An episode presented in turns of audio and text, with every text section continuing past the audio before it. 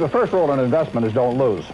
And the second rule in investment is don't forget the first rule, and that's all the rules there are. I mean, it, uh, if you buy things for far below what they're worth, and you buy a group of don't Dinheiro na mão é vendaval. Sejam muito bem-vindos ao Conversa Económica. Eu sou o Stefano Silveira de Neuchâtel, na Suíça, e eu estou aqui com a... Fernanda Souza aqui do Brasil. Pois é, meus amigos, hoje estamos aqui com um podcast relâmpago. Vamos falar aqui do Brexit, da saída do Reino Unido, da União Europeia, e eu trouxe aqui comigo a Fernanda, a Fernanda Souza. Fernanda, quem és tu? Conta-nos um pouco. Então, eu sou a Fernanda Souza, sou professora de Geografia aqui no Brasil, especificamente na capital, aqui próximo a Brasília. Nós fazemos, eu e outros amigos, fazemos conteúdo para o Mapeando Enem, que é um canal que temos no YouTube e no Instagram, para é, a prova nacional que existe aqui, que é o chamado Enem. É uma prova nacional para ingresso em universidades públicas e privadas aqui do Brasil. Então, nós estamos criando conteúdo para ajudar é, a população que estuda para essa prova nacional. E nas horas vagas, sou professora presencial mesmo na educação básica aqui. Pois é, meus amigos, então, se tu gostas deste tema, fica connosco até ao final, porque isto vai ser muito, muito, muito. Bom,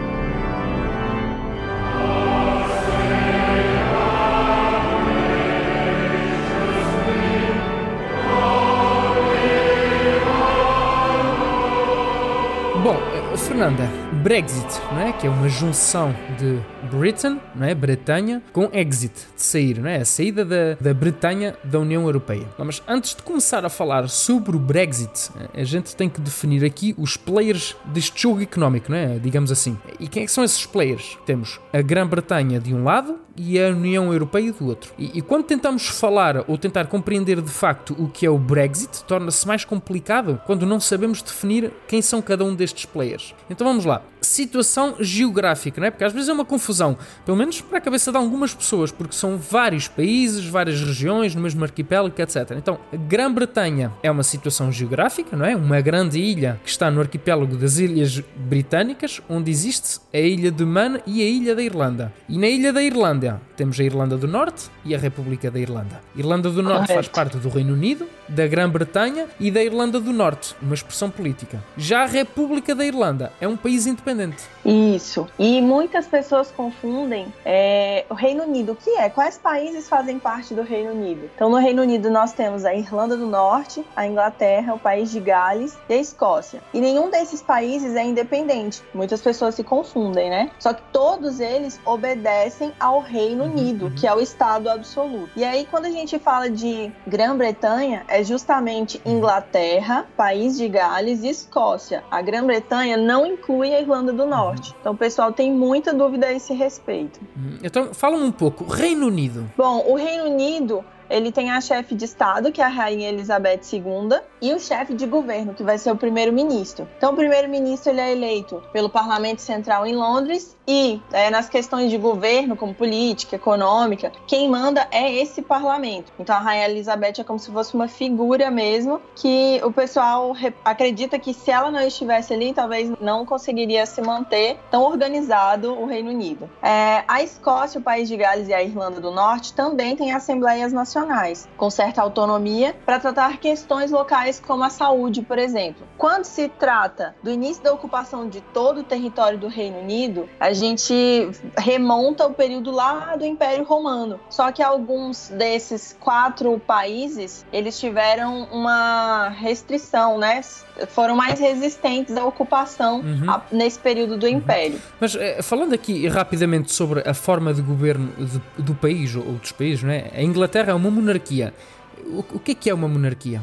A monarquia é uma forma de governo. Ela é a mais antiga de vigência nos dias atuais. É, em uma monarquia, o rei e a rainha, ou o imperador e a imperatriz, eles ocupam o cargo de monarca e geralmente eles são o chefe de Estado, como é o caso da rainha Elizabeth que eu acabei de falar. Mas eles podem também ser chefe de governo. Isso aí vai variar, vai depender basicamente do tipo de monarquia. O poder desse monarca dentro das monarquias, ele geralmente é vitalício e hereditário. Ou seja, o que, que acontece? O poder do monarca ele se estende durante toda a sua vida e ele pode ser transmitido através da sua morte ou da sua renúncia, né? E aí vai passar para os filhos em diante. Além disso, esse poder pode ser transmitido de pai para mãe ou para filho, como foi o caso da nossa rainha Elizabeth que a gente está comentando agora. O pai dela era o rei, o pai dela faleceu e ela assumiu como rainha e está até hoje. Bom, atualmente, só uma curiosidade, nós temos cerca de 44 países que adotam a monarquia de diferentes maneiras, né? E a forma de governo que contrapõe a forma monarca no restante do planeta são as repúblicas. É a forma na qual existe o presidente e não o monarca. E o presidente, ele é o chefe de estado e de governo. Aqui no Brasil, é uma república, a República Federativa do Brasil, e nós temos o presidente que representa o chefe de estado e chefe de governo. Na verdade, não é só a Inglaterra, mas os outros três países que a gente citou são subjugados ao Reino Unido. E é como se todos eles fossem áreas, né, territórios que obedecessem à rainha e ao parlamento britânico. Todos são um só, então todos eles formam o Reino Unido. É, mas às vezes a gente se confunde porque a sede dele né, é na Inglaterra. Então aqui no Brasil, às vezes a gente fala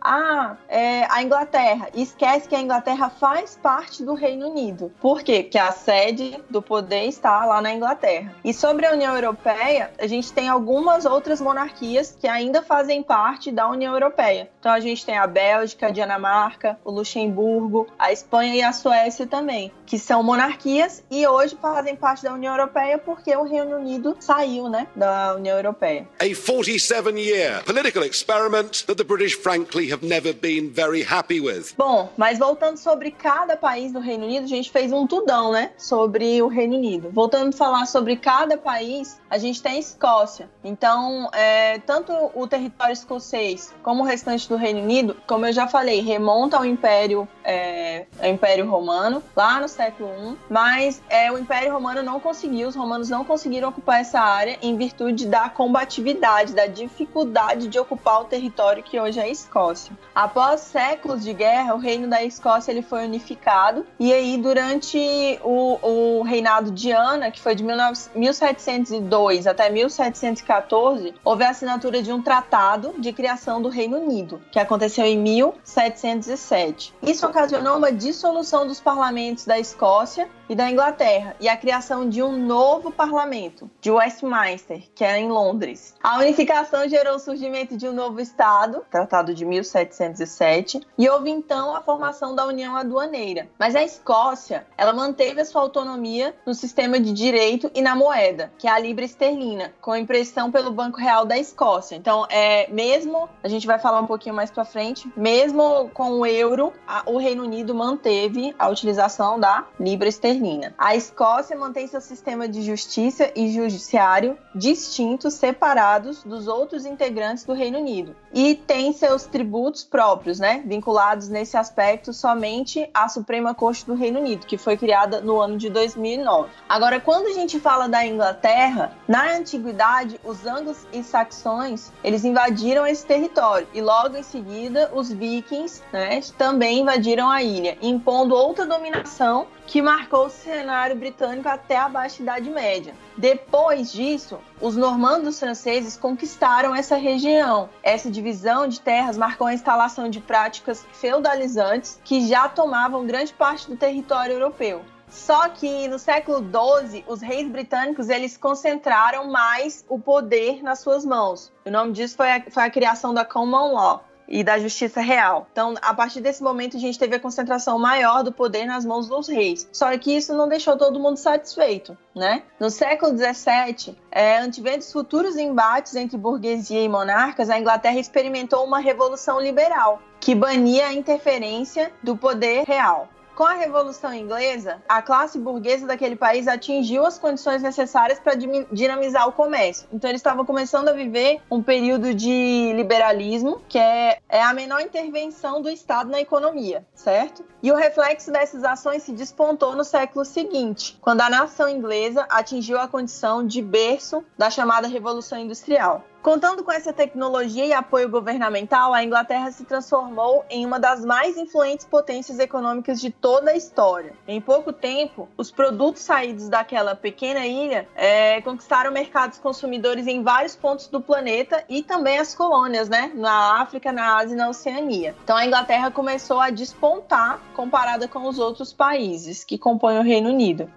Aqui, a gente fala também do país de Gales. Ele é conhecido com, é, devido à sua feroz resistência do povo, assim como eu falei lá atrás, ao terreno montanhoso. Então, os romanos chegaram lá também e tiveram dificuldade de ocupar essa região. Esse país permaneceu céltico e o povo continuou a falar a língua galesa, mesmo depois de elementos célticos das vizinhas Inglaterra e Escócia já terem desaparecido. Então, eles se mantiveram. Gales permaneceu cristão quando seu vizinho Inglaterra foi derrotado por tribos alemães e escandinavas, embora tenha sobrevivido entre o seu povo muitos costumes e crenças mais antigas. E aí a gente fala também da Irlanda do Norte, que é o último país que compõe esse bloco aí, né? Esse, esse reino. A Inglaterra conquistou a Irlanda no século XII e no século XVI os ingleses romperam com a, com a Igreja Católica e se tornaram anglicanos. Eles tentaram obrigar os irlandeses a fazer a mesma coisa, só que os irlandeses, na maioria, eram católicos e eles se rebelaram. Só que eles foram derrotados, mas eles não, se, não ficaram satisfeitos com isso. No século XVII, o rei inglês enviou protestantes da Escócia e da Inglaterra para se estabelecer em Ulster, o que gerou combates entre protestantes católicos. Em 1801, a Irlanda foi oficialmente anexada à Inglaterra, à Escócia e ao país de Gales, para formar o Reino Unido. O povo irlandês eles não aceitaram o domínio britânico e no começo do século XX começou a lutar pela independência. Os protestantes do norte, da Irlanda do Norte, porém, eles queriam permanecer no Reino Unido. E aí, em 1920, o governo britânico dividiu essa ilha em duas partes. No final dos anos 60, os católicos e protestantes da Irlanda do Norte começaram a entrar em conflito. E aí, os britânicos enviaram soldados para deter a violência. Em resposta a isso, um grupo católico chamado Exército Republicano Irlandês, que a gente conhece aqui como IRA, né, começou a praticar terrorismo contra os britânicos. A ideia do IRA era o quê? Expulsar os britânicos e juntar a Irlanda do Norte à Irlanda. Nesse conflito, milhares de pessoas foram mortas ou feridas durante essa onda de violência. O IRA e o governo britânico assinaram um acordo de paz em 98 e em 99 o governo britânico concedeu um pouco de autonomia para essa parte da Irlanda, a Irlanda do Norte. Ou seja, ele deu poderes para que o país pudesse governar a si mesmo. Só que muitas vezes protestantes e católicos eles tiveram dificuldade para trabalhar em conjunto. E em diversas ocasiões, devido a conflitos, o governo britânico suspendeu esses poderes. Então, é sempre uma onda de ajustes aí entre essas, essas duas partes da Irlanda. Eu acho interessante e acho também importante quando a gente fala do Brexit, que é falar sobre o passado realmente do país, porque para a gente conseguir fazer um, um, um contraponto com a União Europeia e a gente conseguir perceber realmente qual é que é o sentimento do, do, do, do país em relação ao facto de eles quererem sair, não é? Porque se eles saíram é porque, não é? Naturalmente eles queriam sair, mas muito do sentimento de um país é sempre em relação ao passado do país. Então achei, achei interessante a gente falar aqui um pouco do passado destes países.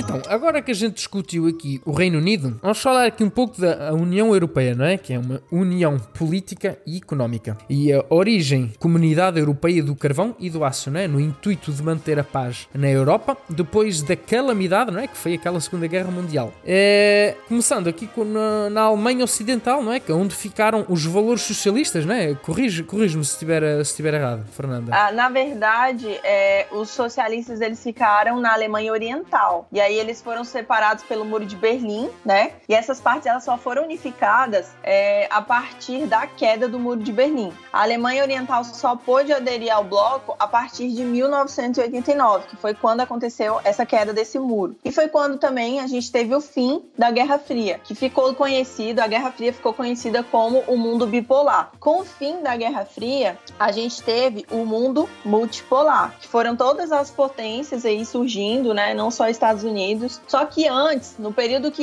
estava dividida a Alemanha Oriental e Ocidental, a gente tinha a divisão de ideais entre capitalismo e socialismo. E para falar um pouquinho, o socialismo ele está relacionado à estatização dos meios de produção, à sociedade igualitária, à planificação da economia, ditadura e falta de liberdade de expressão. Já o capitalismo ele está relacionado a uma sociedade dividida em classes, né, uma livre iniciativa, livre concorrência, busca pelo lucro e a liberdade de expressão que falta lá no socialismo. Ok, então, juntamente com a Alemanha Ocidental, temos a França, a Itália, a Bélgica, o Luxemburgo e Países Baixos. E uh, porquê que se chamava a Comunidade Europeia do Carvão e do Aço? É pelo fato justamente de que durante a guerra, não é? Durante a Segunda Guerra Mundial, o aço e o carvão eram muito importantes. Então chegou-se à conclusão de que a gerência, não é, desses recursos iria manter a paz. Isso. Os objetivos da criação da SECA era, que a Comunidade Europeia do Carvão e do Aço, eram criar um mercado comum para o carvão, o ferro e o aço, e por meio de acordos relativos aos preços e às taxas de transporte. E com isso, evitar novos conflitos entre esses países membros, porque eles tinham acabado de sair da Segunda Guerra Mundial. E essa foi a primeira experiência de integração econômica das nações europeias.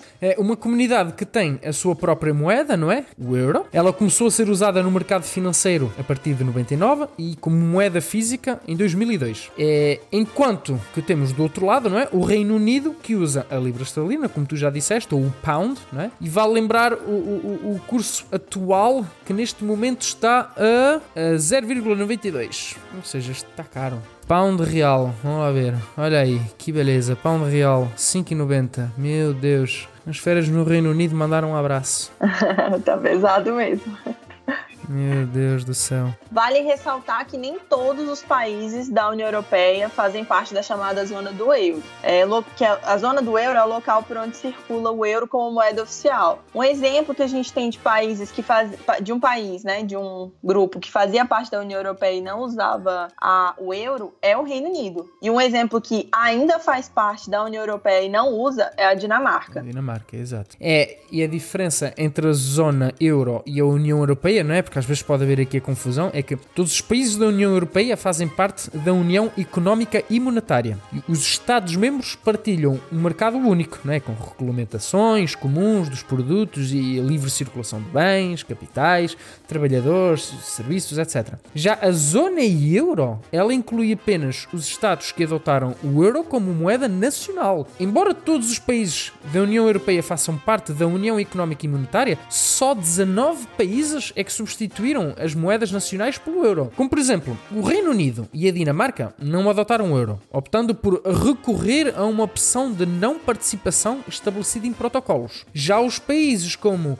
Bulgária, Croácia, República Tcheca, não é? que neste caso agora é Tchequia, a Hungria, a Polónia, a Roménia e a Suécia, é, são países que ainda não adotaram o euro como moeda, mas que se comprometeram a fazê-lo assim que as devidas condições estivessem reunidas. É, eu sei que as pessoas me vão dizer, ai, mas Andorra, o Mónaco e São Marinho e a, e a cidade do Vaticano também têm o euro sem fazerem parte da União Europeia. Isso é porque a moeda foi implementada através de acordos monetários com a União Europeia, que isso é outro assunto completamente diferente. A União Europeia tem sete instituições e acho que, acho que é importante aqui referir muito rapidamente cada uma delas. Nós temos o Parlamento Europeu, não é? que em termos de comparação é como se fosse a Câmara dos Deputados, não é? Ela atua com o poder legislativo juntamente com o Conselho da União Europeia, não é? Controla a parte orçamental do grupo e ocupa das nomeações da Comissão Europeia. Pois em segundo lugar temos o Conselho Europeu, não é? Que define objetivos e prioridades da União Europeia. Temos o Conselho da União Europeia, digamos que é o Senado, não é? Também tem poder na parte orçamental orçamental, eh, coordena a parte política, económica e social e com o estabelecimento de diretrizes e também faz acordos internacionais. Temos a Comissão Europeia, que é o governo, não é? a parte executiva, é o Tribunal de Justiça, nem preciso explicar o que é, não é? É o poder judiciário entre os Estados-membros. Temos o Tribunal de Contas Europeu, contabilidade, auditoria, controla o uso de, das receitas da própria instituição, não é? E por acabar, temos o Banco Central Europeu, não é? Que se ocupa da política monetária de cada membro da zona euro. É, mas vamos aqui rapidamente à, à cronologia desta comunidade, porque realmente temos vários anos importantes em, em, em, que, em que acabou por acontecer várias coisas importantes que às vezes pode ficar aqui um pouco confuso. Oh, Fernanda, fala-me um pouco. Olha, em 1952 aconteceu, foi firmada a Comunidade Europeia do Carvão e do Aço, a SECA, que a gente já comentou. Exato, que é o início. Isso. Que é o início. Foi o início de tudo. É, em 1955 a gente teve a União Econômica do Benelux, Daí se uniram os países Bélgica, Países Baixos e Luxemburgo. Eles se uniram para aumentar suas importações e exportações através da cobrança de tarifas alfandegárias mais baixas, para se ajudar mesmo. Em 1957, a gente teve a Comunidade Econômica Europeia, que é uma união aduaneira, e ela foi criada pela assinatura do Tratado de Roma, que teve como um dos objetivos fomentar o desenvolvimento e utilização da energia nuclear e elevação do, do padrão de vida dos países membros. Em 1967, a gente já teve o Tratado de Bruxelas, que é um órgão supranacional, uma instituição europeia que tem autoridade sobre os países. É, e também tratou de algumas disposições financeiras que foram consagradas por tratados anteriores. Esse Tratado de Bruxelas ele reforçou os poderes orçamentais da Assembleia e preparou a criação do Tribunal de Contas posteriormente. Entre 1957 e 1985, vários países entraram nesse bloco. E aí, para é, tratar da imigração, da circulação das pessoas dentro do bloco, eles criaram em 1985 o tratado, o Acordo de Schengen Schengen. E ele, esse acordo ele abole as fronteiras internas entre os países signatários do acordo, incluindo os países que não são da comunidade europeia. Exemplo, a Islândia, a Noruega e a Suíça. Em 1986, houve a criação da bandeira da Europa. Ela apresenta hoje apenas 12 estrelas amarelas com fundo azul, porque na época elas contavam, contavam apenas com 12 países e a ideia era representar o todo. Hoje nós sabemos que tem muito mais países, né? Em 1900 1992, a gente teve o Tratado de Maastricht, que substituiu a Comunidade Europeia pela União Europeia e deu as diretrizes para o bloco que existe hoje. Foi com este tratado, não é? O Tratado de Maastricht, que surgiu o conceito da, da cidadania europeia, não é? Que dentre vários direitos, eu destaco aqui a liberdade de movimento e residência em qualquer país membro da União Europeia. É por isso é que a gente, nós aqui, nós podemos sair de vários países e entrar noutros países, não é? Em voos sem passaporte, não é? Sendo suficiente suficiente a, a, ter o cartão de identidade, não é? Claro, se for um país membro da União Europeia. Por isso é que, por isso é que sobretudo, os, os americanos, a, a, comunidade latina, não é? a brasileira, a América do Sul, toda a gente fica super espantada quando nós, quando nós passeamos aqui de um país para o outro, não é? só, só, com, é só com o de identidade, a gente às vezes entra aqui nas fronteiras sem, sem qualquer controle, mesmo, mesmo se for de carro e tudo, as pessoas nem. É sempre uma surpresa. e isso aí é bem mais tranquilo para vocês do que pra gente aqui. Se bem que aqui pode ser um tópico para outro outro podcast, né? A gente falar sobre o Mercosul, a gente pode fazer isso aqui também. Com certeza, com certeza. Entre 1993 e 2013, houve entrada de outros países até que o bloco constituísse 28 países. É, e por isso, isso se manteve até o ano de 2020, né? Que aí só esse ano teve a saída do Reino Unido. Em 2009, a gente teve o Tratado de Lisboa, que hoje ele é considerado como a base que define a União Europeia. E vale a gente lembrar, vale ressaltar que nesse tratado inclui uma cláusula que o país que quisesse sair da União Europeia passaria por um período mínimo de dois anos para acertar os acordos importantes entre o país e o bloco. Então é por isso que o Brexit começou lá em 2016 com um referendo. Mas para conseguir vencer todos os acordos, ele precisava de no mínimo dois anos. Só que não conseguiram vencer todos esses acordos em dois anos. Isso se estendeu até o ano de 2020.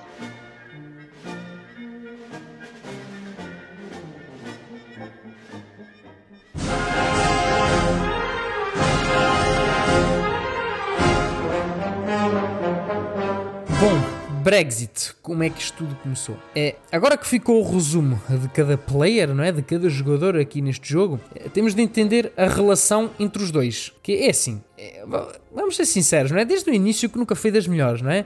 A entrada do Reino Unido na União Europeia, ela aconteceu bem mais tarde, ela aconteceu em 1973. Inclusive, já houve várias tentativas no passado de negociações, mas sempre muito complicadas com o famoso herói, não é? E herói eu boto aqui entre aspas, o francês da, da Segunda Guerra Mundial, Charles de Gaulle. Pois é, o presidente da França, né, o Charles de Gaulle, ele definiu os eixos da política externa do país é, em 63 e, em primeiro lugar, é, a firme oposição à entrada ao Reino Unido na CEE, que até então era a Comunidade Econômica Europeia. Por quê? Porque a natureza, a estrutura, a conjuntura que são próprias da Inglaterra, elas diferem dos países continentais, fazendo referência ao apoio britânico aos Estados Unidos durante a Guerra Fria, né? Não pode esquecer disso. Houve, por parte desse, do presidente, reafirmação da autonomia da defesa Exato. nuclear francesa frente ao Washington. E de Gaulle, é, apesar de defender uma Europa forte perante os Estados Unidos e a União Soviética, ele nunca acreditou numa Europa unida politicamente. Para ele, a independência nacional da França, país que tentou denotadamente manter como estatuto da, de potência, era uma questão negociável. Então ele sofreu um pouco aí.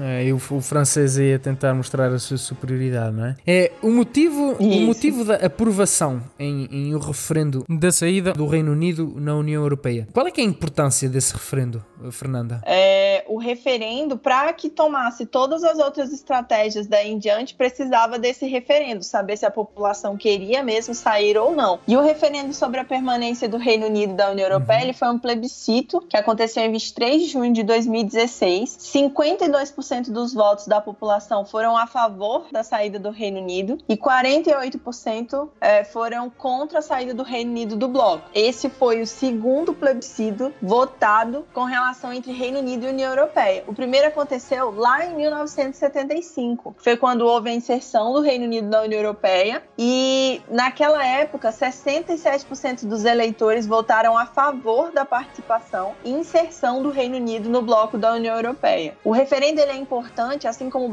o plebiscito, justamente para demonstrar a tamanha participação popular é, em uma democracia e suas decisões nas suas nações, né? Então fica aqui a pergunta: por que que parte da sociedade britânica sempre defendeu a saída da União Europeia? Isso aí se insere principalmente naquele contexto que o Reino Unido, como senhora dos mares, né, é, sempre apresentou excelente desenvolvimento econômico ao longo dos séculos e comparado aos demais países, é, excursões deste período das grandes navegações, é, ele tinha um status maior. Esse posicionamento da sociedade britânica é bastante tradicional, se é que eu posso usar esse termo. É, por quê? Com a crise mundial de 2008, impulsionada pela especulação imobiliária dos Estados Unidos, que afetou muitos países do globo, houve a quebra da economia de países como Grécia, Portugal, Espanha, Itália, entre outros, principalmente em função da grande população idosa desses países. O grande número de idosos em um país de população mais envelhecida ele gera déficit nos cofres públicos, justamente pelo pagamento excessivo de aposentadorias. E isso fez com que alguns países da União Europeia sofressem um pouco mais com a crise. No entanto, o Reino Unido ele se manteve mais estável e, inclusive, ajudou financeiramente mais o seu bloco econômico, a União Europeia, nesse período da crise de 2008. Isso gerou novamente uma sensação de superioridade por parte dos britânicos. Então, foi isso que motivou. Então, eh, pegando aqui nos, no, na, na percentagem de votos, não é? Em 2016, 52% de um lado e 48% do outro, a gente vê realmente que está praticamente ali na metade. Então, um pequeno resumo de quem é que defende a saída e quem é que defende a, permanência. Nós temos um grupo, o primeiro grupo, que são os defensores da saída do Reino Unido da União Política e Econômica, né? Eles argumentam que a União Europeia traz um déficit econômico e mina a soberania nacional dos seus membros, ao passo que os que são favoráveis à permanência do país, que é o, a gente chama de segundo grupo, dizem que em um mundo com muitas organizações supranacionais, qualquer perda de soberania é compensada por benefícios da adesão à União Europeia Europeia. Só que para o primeiro grupo, a saída do país permitiria que a nação tivesse maior controle da imigração, gerando uma diminuição pela busca de serviços públicos, habitação e emprego. Geraria uma economia de bilhões devido às taxas pagas pelo país ao bloco e daria autonomia ao Reino Unido para firmar seus próprios acordos comerciais, libertando-se da burocracia e das políticas regulamentadoras da União Europeia, que são classificadas por eles como desnecessários e caríssimos. O segundo grupo, eles querem a permanência do país e listam que a saída do país do bloco geraria um risco à propriedade nos países membros do Reino Unido. Haveria diminuição das influências sobre assuntos internacionais, colocaria em risco a segurança nacional, uma vez que o país não contaria com acesso ao banco de dados comum de criminosos da Europa, além de acabar esbarrando em barreiras comerciais entre Reino Unido e União Europeia. Além disso, eles ainda argumentam que a decisão de saída geraria a perda de empregos, atrasos no investimento e também traria riscos para as empresas britânicas. A 47-year political experiment that the British frankly have never been very happy with. Pegando aqui num, num, aspecto mais político, quem é que liderou o quê? Não é? Nós temos David Cameron de um lado, depois Boris Johnson do outro. Bom, o David Cameron ele é conservador e ele havia prometido realizar esse plebiscito, mesmo ele sendo contra a saída do bloco. Só que como deu o resultado pró, né, pró a favor do Brexit, ele renunciou após esse resultado. Depois do David, chegou a uhum. Theresa May e ela sofreu um revés. E o Partido Conservador saiu das urnas sem maioria maioria no parlamento. E mesmo tendo sido mais votado, foi obrigado a fazer uma aliança com o Partido Unionista Democrático para poder governar. A Teresa não conseguiu re realizar todos os acordos determinados para a saída da União Europeia em dois anos, que foi o período determinado pelo Tratado de Lisboa que a gente comentou antes. Então, houve novas eleições, ela saiu do poder, houve novas eleições, e antes das eleições, o Johnson, ele não tinha, o Boris Johnson não tinha o apoio de parlamentares suficientes para para aprovar facilmente essas leis. Ele sofreu consecutivas derrotas legislativas nos planos para tirar o Reino Unido da União Europeia. Só que o partido de, do Johnson assegurou 365 cadeiras de um total de 650 no parlamento. E até então os conservadores tinham apenas 317 cadeiras, um número que não garantiria a maioria absoluta de 326. Para assegurar a governabilidade, o partido teve que recorrer a uma coalizão com o Partido Unionista Unionista Democrático da Irlanda do Norte, o que deu certo e foi efetivado, ainda bem, né, em 31 de janeiro de 2020. Que é a data oficial do Brexit, é a data em que o, o, Reino Unido saiu da Comunidade Europeia. É, então,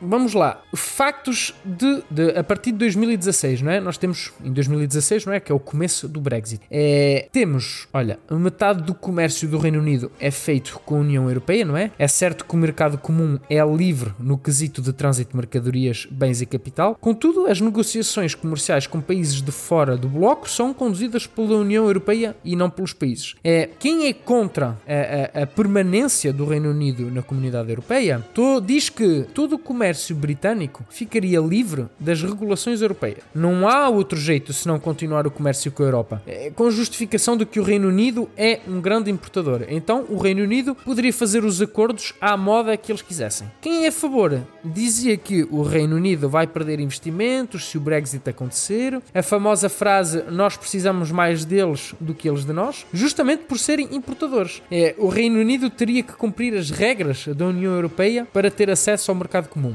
Depois temos o Reino Unido, que é o terceiro país que mais contribui com a União Europeia, tendo enviado só em 2015, não é? Eu, eu trago, trago dados de 2015 justamente pelo início, não sei, 2016, com quase 18 mil milhões, neste caso em português do Brasil, 18 bilhões de libras, onde quase 5 bilhões foram reinvestidos no país e outros 4 bilhões e meio foram pagos como subsídio. Quem é contra a permanência diz que o dinheiro, neste caso o custo da manutenção do Reino Unido na União Europeia, poderia ser investido dentro do próprio país. E quem é a favor da permanência diz que todos os benefícios de estar na União Europeia é superior ao resto dos custos da manutenção. Aliás, mesmo com uma maior contribuição por parte de outros países do que o Reino Unido, o Reino Unido precisaria de pagar para ter acesso a esse mercado comum. Temos aqui mais dois pontos. A imigração está em 300 mil por ano para o Reino Unido, querendo este reduzir o número para 100 mil. Isto dados de 2016. Quem é contra a permanência diz que é impossível controlar o fluxo imigratório. É, aliás, porque a imigração sempre foi um ponto muito forte onde quem é contra a permanência bateu, não é? Eles utilizaram isso como propaganda. Eles diziam que é impossível controlar o fluxo imigratório do, do, da União Europeia. E uh, o Reino Unido uh, via e ainda vê os imigrantes como um problema, não é? Para os serviços públicos. Eles até na, na época diziam que as regras e as políticas que,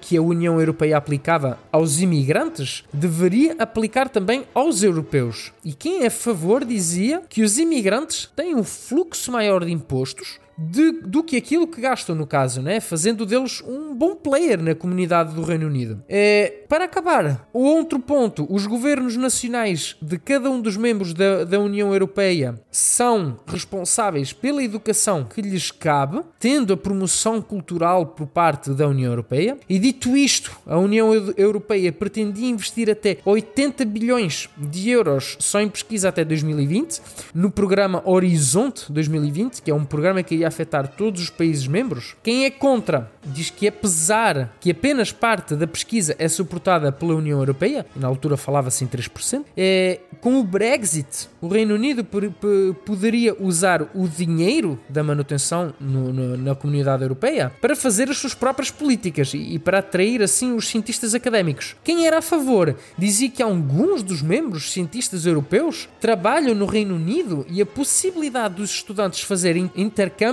sendo o Reino Unido membro da União Europeia é muito mais fácil e barato. Factos de hoje. Conclusões. É, o que é certo é que o Brexit é o maior evento da União Europeia desde a Segunda Guerra Mundial. Vão ser 11 longos meses de negociações, porque afinal de contas foi tudo muito conturbado, tendo o país praticamente dividido em dois no que toca às votações. É o futuro vai ser ditado segundo essas negociações. Uh, um outro ponto que vale ressaltar é o facto de que o Reino Unido, com o Brexit, vai ter de procurar fazer novos laços nunca feitos antes com outras potências económicas pá, para, não é, para cobrir um cenário de mais negociações com, com a União Europeia. Eh, e esse suprimento de importações que antes era alimentado pela União Europeia, ele agora vai ter que ser substituído num, num, plano B. Eles não podem ficar sem esse plano B. Então existe uma possibilidade de outros países aumentarem a sua exportação, que antes era mais dificultada pelas políticas da União Europeia. Neles incluso está o Brasil, não é? O, Brasil está na,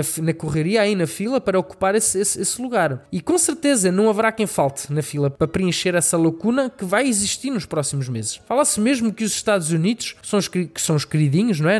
Nessas jogada toda, também, como já falei, o Brasil também. É, e outro ponto a destacar é na famosa discussão quem perde mais na economia. Será o Reino Unido ou será a União Europeia? É, a meu ver, é preciso ter em consideração que, despite all the facts, não é? apesar de todos os factos, ainda assim são 27 países contra um. Ok, que é a terceira maior potência, ou neste caso era, não é? A terceira maior potência, mas ela continua sendo um país contra uma união de 27. É, o último ponto a ressaltar é que a é a facilidade dos estudantes no Reino Unido. Todo o tipo de programas existentes para escolas, tudo isso vai ter um, vai, vai ter um fim ou não, lá está. Vamos ter de esperar para, para as negociações. É, no fim de tudo, o Brexit leva a um único sentimento, que é a incerteza. E a incerteza é sempre refletida na economia. As pessoas nunca sabem o que esperar do futuro e quando existe essa incerteza, existe um paralelo que é o medo. E como já foi comentado aqui várias vezes noutros episódios, o medo nunca é bom sinal para o mercado financeiro. Juntando a isso ao facto de que o Brexit aconteceu justamente com o coronavírus, é, acontece também a guerra do petróleo entre a Rússia e a Arábia Saudita. Então, são três fatores, não é o Brexit, coronavírus e a guerra do petróleo. Aí não tem muito como fazer uma estimativa exata de dizer qual o percentual de impacto do Brexit na, na economia mundial, mas podemos sempre analisar os factos e tirar as nossas próprias conclusões e refletir sobre o assunto nos meses que vêm. Fernanda.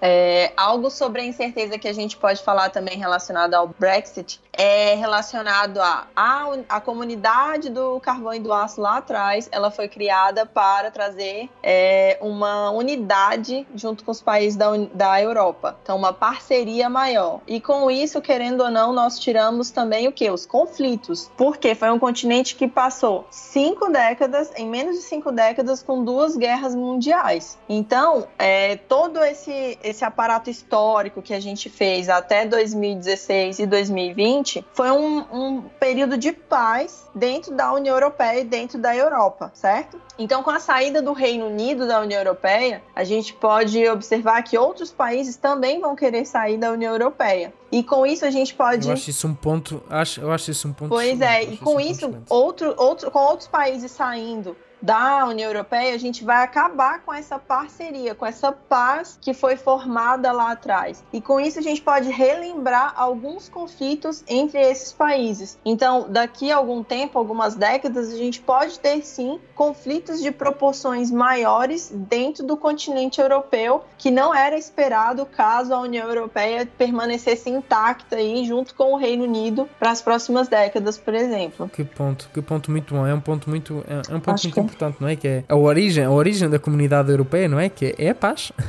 É a paz. Isso. Se um país como, como o Reino Unido sai da comunidade europeia, é. É verdade. Sei, nem quero nem pensar, mas, mas é um e ponto os impactos no mercado financeiro podem ser muito maiores com uma guerra física, confronto direto também, né?